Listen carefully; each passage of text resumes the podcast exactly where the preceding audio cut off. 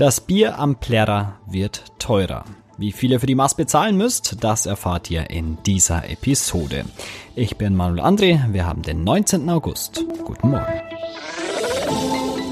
Nachrichtenwecker, der News-Podcast der Augsburger Allgemeinen.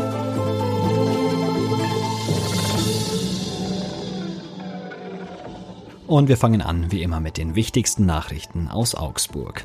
Das Bier am Herbstblärer wird teurer. Am Freitag in einer Woche hat das Warten ein Ende und der Herbstblärer startet. Das Volksfest dauert wie gewohnt zwei Wochen. Die Erwartungen der Schausteller sind hoch. Denn der Osterplärrer, der war ein riesiger Erfolg. Der Zuspruch war nach der langen Corona-Pause so groß wie selten.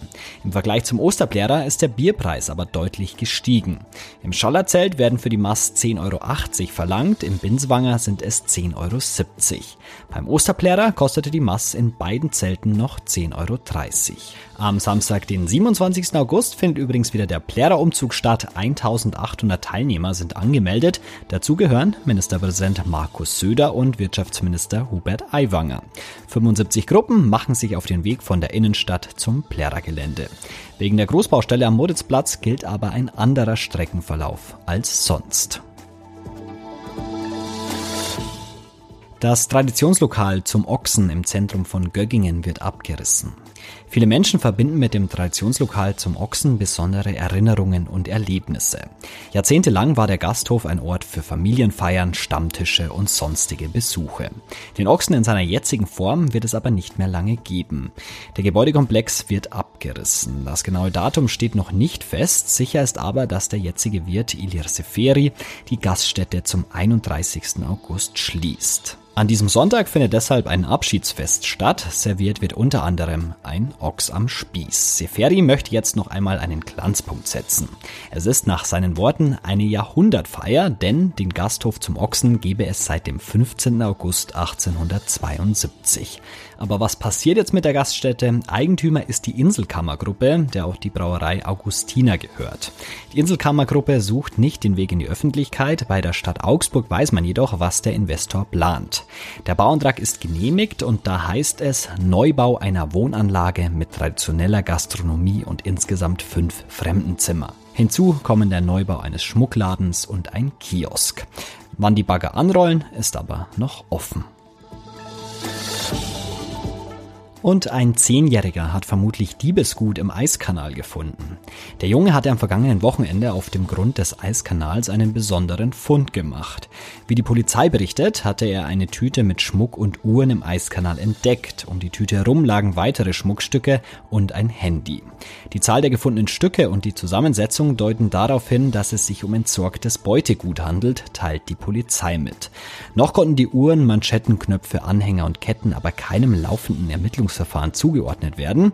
Um mehr über das mutmaßliche Diebesgut zu erfahren, hat die Polizei mehrere Bilder auf ihrer Homepage veröffentlicht und bittet mögliche Eigentümer, sich bei der Kriminalpolizei zu melden. Den Link zu den Fotos und die Nummer findet ihr im Artikel in den Show Notes.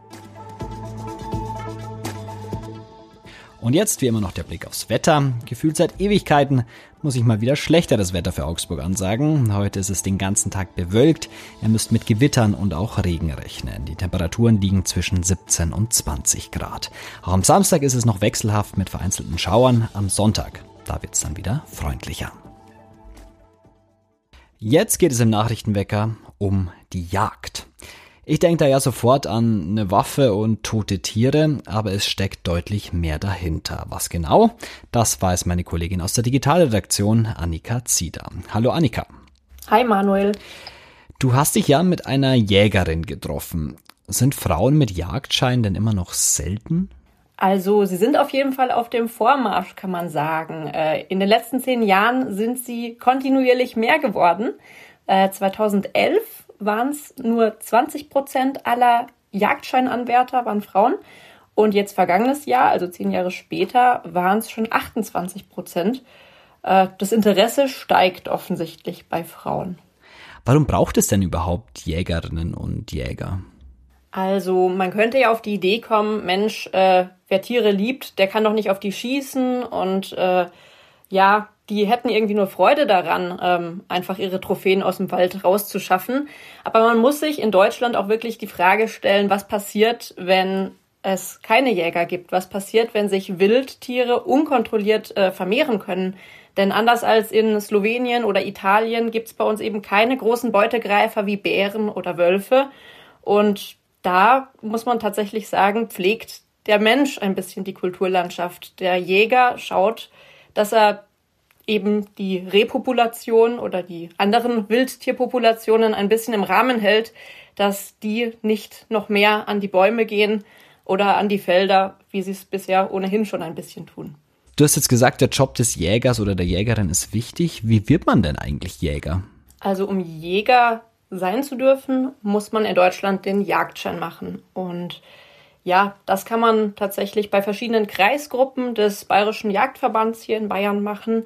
Ähm, es sind 60 Theoriestunden, 60 Praxisstunden. Und äh, wenn man damit durch ist und soweit die Kenntnisse hat, die man braucht, das umfasst Naturschutz, äh, Jagdrecht, wie man mit Jagdhunden umgeht zum Beispiel, Jagdpraxis, ähm, all sowas. Ähm, wenn man da eben die Vorbereitung durch hat, dann kann man die Prüfung antreten und die Prüfung, die Jagdprüfung, die Jägerprüfung in Deutschland umfasst auch einen schriftlichen Teil mit 100 Fragen, äh, einen mündlichen Teil, wo man nochmal weiter von Ausbildern gelöchert wird und auch einen praktischen Teil. Das klingt jetzt gar nicht so einfach. Was hat dir denn deine Protagonistin vom Jagdscheinmachen berichtet? Also meine Protagonistin, die Daniela Nagel, war in einer vorteilhaften Position, als sie den Jagdschein gemacht hat. Man muss wissen, ähm, sie ist auch Wildtierökologin. Sie hat Bachelor und Master in Biologie und Wildtiermanagement gemacht. Das heißt, äh, in Sachen Biologie und Lebensformen und, und Eigenschaften der Tiere ist sie top gerüstet gewesen. Sie sagte aber, okay, Jagdrecht und äh, gerade auch ähm, Jagdhundewesen und, und einzelne Details in diese Richtung, die haben sie schon durchaus beschäftigt, war ganz schön viel Theorie, die sie doch nochmal reinpauken musste. Jetzt will ich aber auch wissen, wie war es denn für Sie, das erste Mal auf ein Tier zu schießen? Also sie schilderte den Moment als sehr bewegend. Sie sagte, sie hat so eine Nervosität noch nie in ihrem Leben gespürt.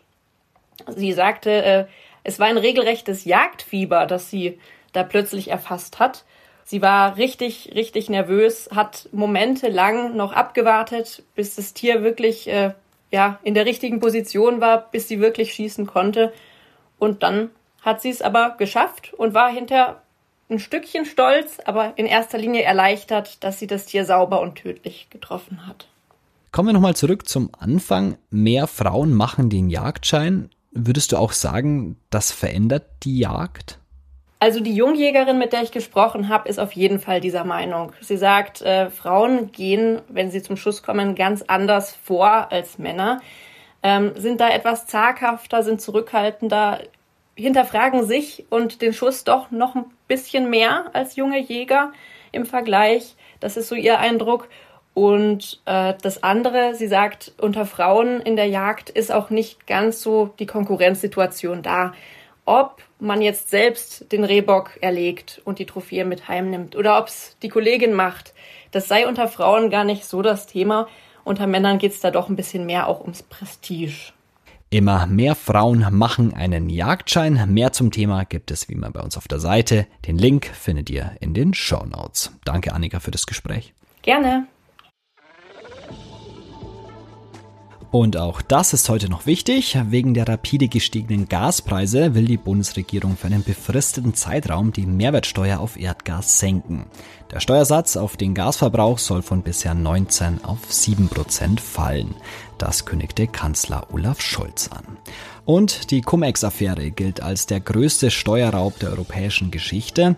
Der damalige Hamburger Bürgermeister und heutige Kanzler Olaf Scholz traf sich damals mit Mitarbeitern der in den Skandal verwickelten Warburg Bank. Bei einer ersten Befragung im Hamburger Untersuchungsausschuss konnte sich Scholz an Details dieses Treffens nicht mehr erinnern. Heute wird er zum zweiten Mal befragt.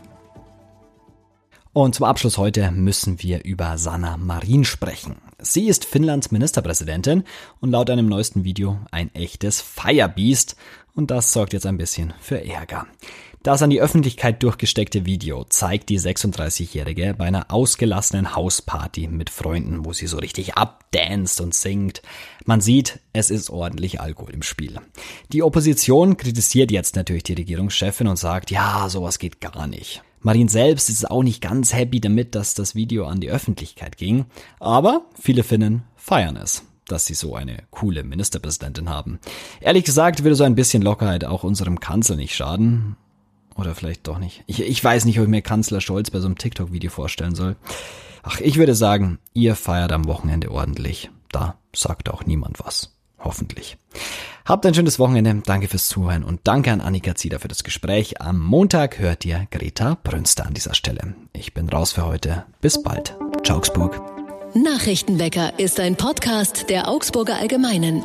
Alles, was in Augsburg wichtig ist, findet ihr auch in den Show Notes und auf augsburger-allgemeine.de.